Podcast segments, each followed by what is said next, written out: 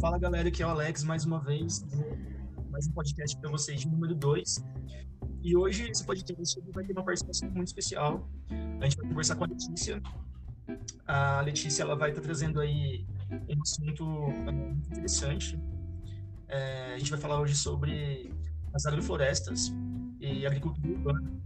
Oi Letícia, tudo bem com você? Oi Alex, tudo bem? E você? Já quero agradecer o convite. Estou muito feliz pela participação. Agradeço. Então, a gente tem essa questão aí, né, do, da agrofloresta, é, um método é, alternativo de agricultura, né, que está sendo muito difundido no Brasil e tem dado resultados muito interessantes. Sim. E, só que, assim, a, a gente precisa salientar que a agrofloresta, ela não precisa necessariamente estar fora da cidade, né? Ela pode acontecer dentro dos ambientes urbanos. E eu queria que você falasse mais a respeito é, desse assunto. Legal. Bom, é, eu vou começar trazendo já o contexto da crise ambiental. Como todos sabem, estamos numa crise ambiental sem precedentes e temos visto ameaçada a própria sobrevivência humana por todas essas consequências do modelo de desenvolvimento predatório e explorador sobre o qual estamos inseridos. Então, o ser humano, que é tão grandioso, né, em sua potencialidade criativa e mas destrói os recursos necessários à vida, domina e explora a natureza, não só a natureza, como todos os outros seres vivos e também os seres da sua própria espécie.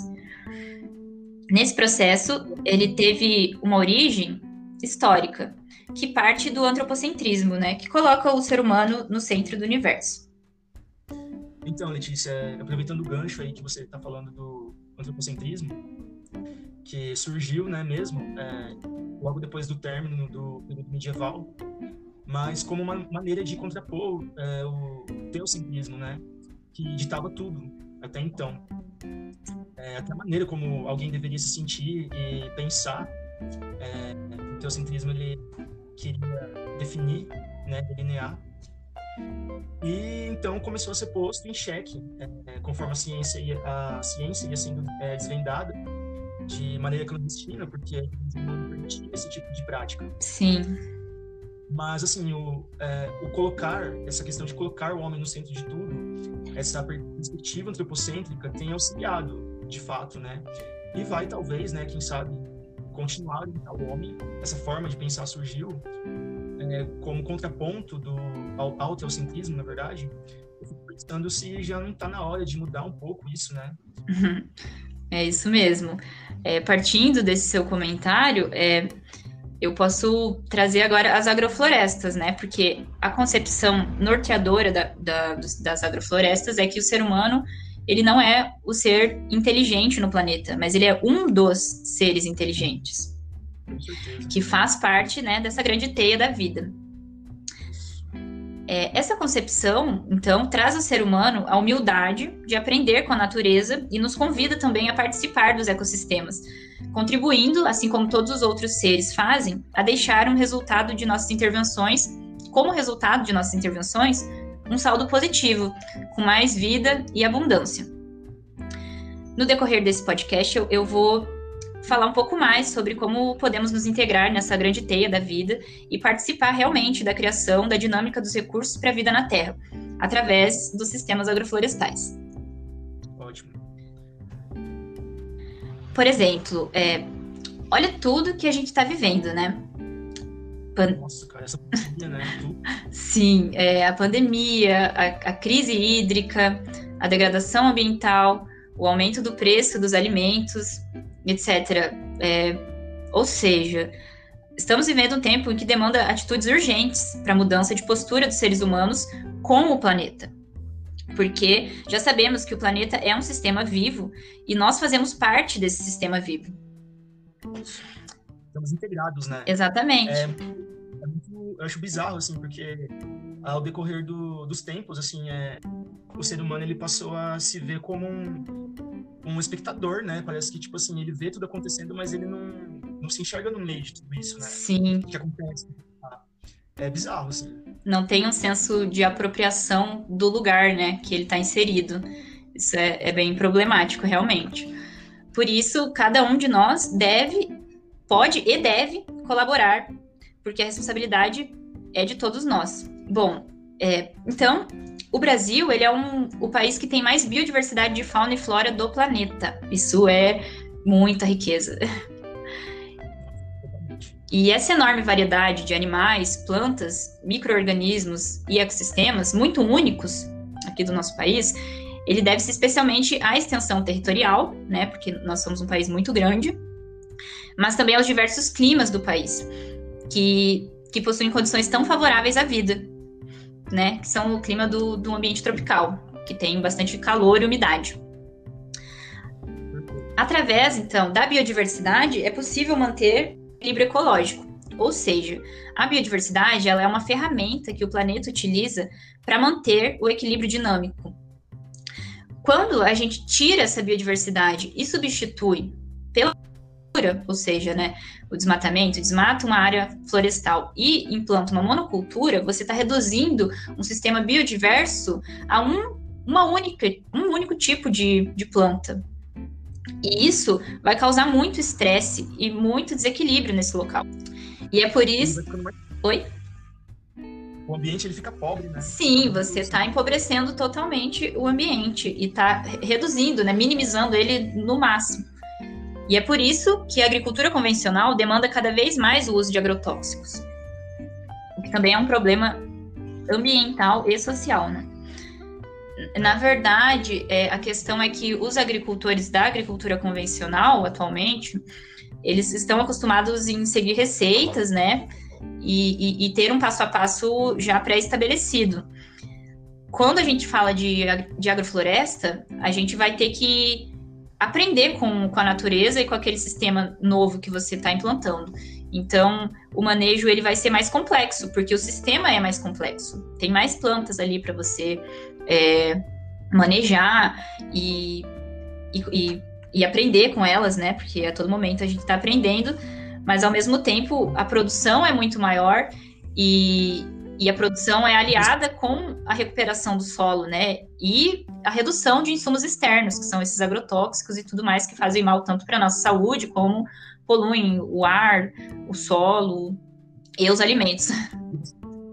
você consegue produzir mais até de variedade né, e qualidade num espaço muito menor, Exatamente. Né, com... Sendo assim, né, é, depois de tudo isso que a gente conversou agora, a agrofloresta é a técnica de agricultura mais adaptada e apropriada ao clima tropical, porque ela vai promover e aproveitar o serviço da biodiversidade, que é um serviço é, gratuito, digamos assim, protegendo o solo das chuvas fortes e do sol quente, vai incorporar as árvores ao sistema, né, com todos os serviços ambientais que as árvores oferecem, além de outros benefícios, como a gente já comentou, que é a produção de frutos, madeira, resina, fibras e essências medicinais, enfim, é uma infinidade aí de, de produtos em um mesmo espaço, numa mesma produção.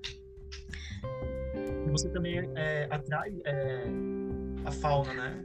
Não só a questão da flora, mas a fauna, né? você atrai animais. Isso. Atrai insetos. Isso é muito legal, porque os sistemas agroflorestais, além de serem produtivos e terem esse papel social e ambiental, eles também atuam como corredores ecológicos. Então, eles podem ligar fragmentos de floresta é, a outros fragmentos através dos sistemas agroflorestais. Isso é, é um serviço importantíssimo também, que os sistemas agroflorestais conseguem fazer pela nossa fauna, né?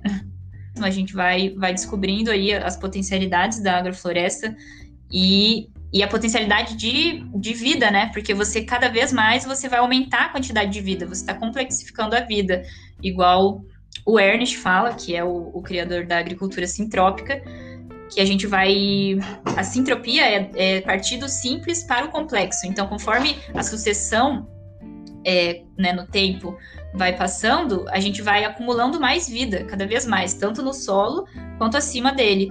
E é por isso que, que esse, esse tipo de agricultura dá tão certo, porque você vai usar a ferramenta que a natureza oferece, você não vai contra a natureza, como é na agricultura convencional. Você vai a favor dela, junto com ela, trabalha na cooperação.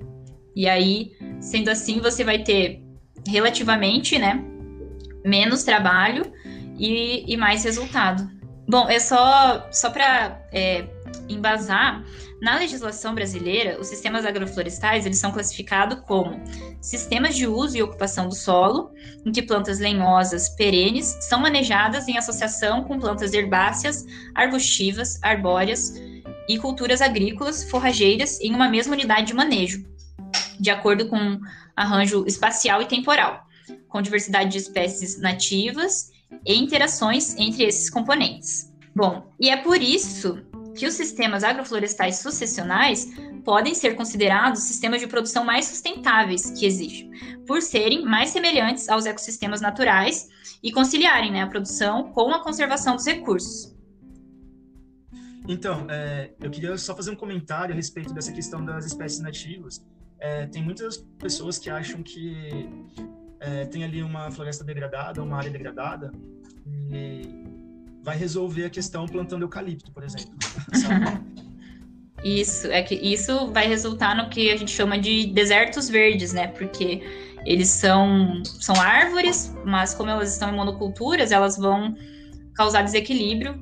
É, e se você já foi numa plantação de monocultura de pinos, por exemplo, você vai perceber que nada nasce abaixo dele por causa do espaçamento e, e, e, do adensamento, na verdade, do, dessa plantação. E ela não dá espaço para outras espécies é, virem juntas, né, cooperarem ali com o sistema. Então, são realmente desertos verdes, eles não têm função ecológica. Pelo contrário, às vezes causam é, desastres, né? Como é tão difundido que o eucalipto puxa muita água do local. Claro, ele está em monocultivo, ele é uma espécie puxando uma grande quantidade. O eucalipto demanda muita quantidade de água, realmente. Mas ele, ele não é o vilão, né? Nós somos os vilões por fazer o mau uso dele. A gente usa eucalipto na agrofloresta e ele é uma excelente árvore, porque ela vai produzir muita biomassa para o sistema. É, mas é outra, outra dinâmica, né, do que numa monocultura. É que daí não rola sucessão ecológica. Né? Isso, né? é, não tem o espaço para as outras plantas se ajudarem ali na sucessão. É, porque, na verdade, é, é uma interação total que rola ali, né?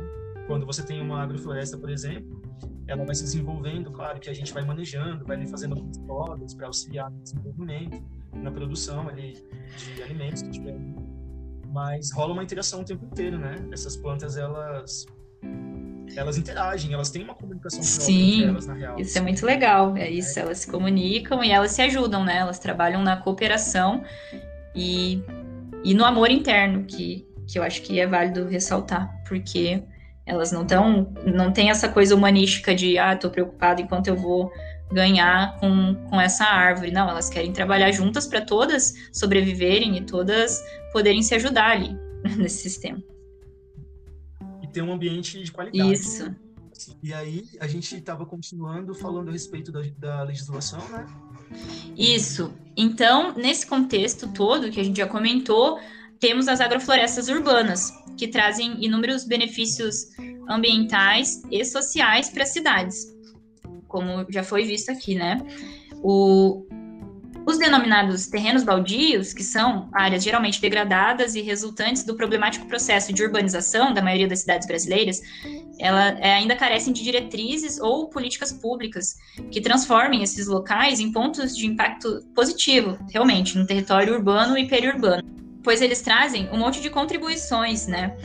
É, algumas das contribuições são a segurança alimentar, o aumento das áreas permeáveis para minimização de enchentes e contribuição para as águas subterrâneas, trazem também a redução da poluição em áreas urbanas, fazem a conservação da diversidade biológica, além de promover recreação, educação e interpretação ambiental.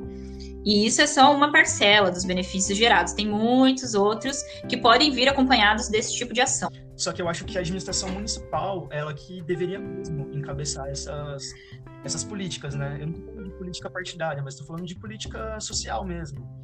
É, buscar engajamento com a população que está interessada em florestas, por exemplo, e aplicar a perspectiva do, da agrofloresta, né?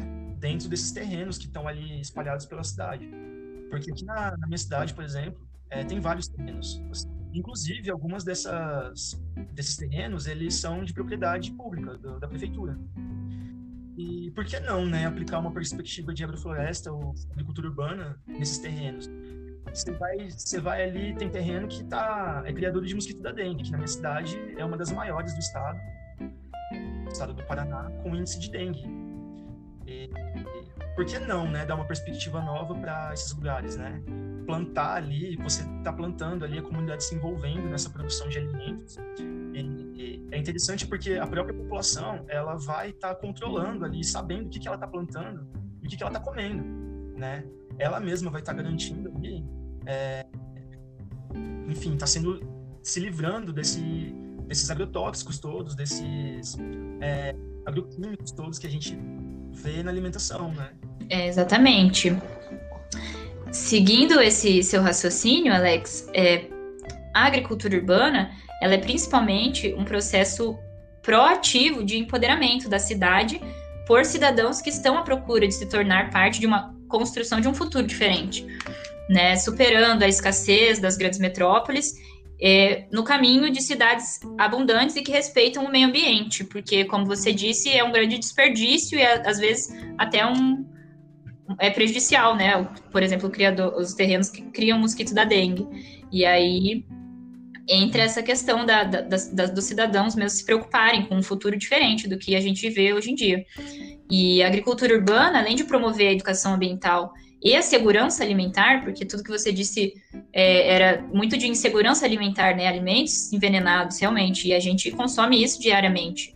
E a gente sabe que é, o alto índice de câncer, por exemplo, é, pode ser devido a má alimentação, é uma alimentação com veneno, que é comum e é o normal da nossa sociedade.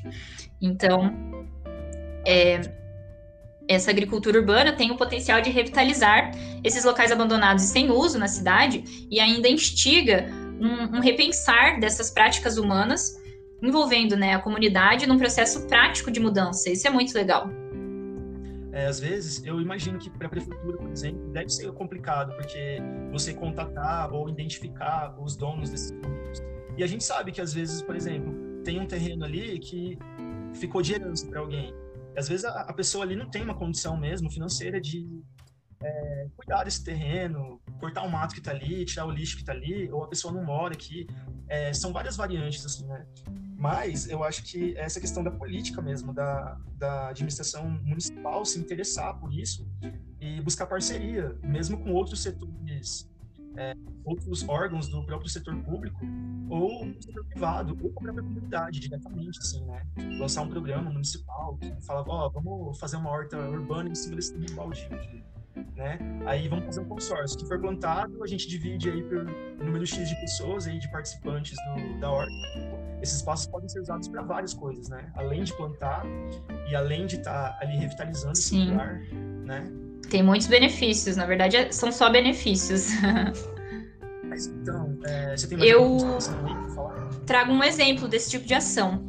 É, porque tem um pessoal lá de Brasília que tem um projeto chamado Reação, que é um projeto de agricultura urbana que tem o objetivo de fortalecer o envolvimento comunitário e o empoderamento social a partir de, de práticas agroecológicas e, con e construir né, de forma participativa espaços, modelos de agricultura urbana abertos e passíveis de replicação em outras localidades. Ou seja, eles buscam inspirar outras cidades a fazer o mesmo. Isso é muito legal também.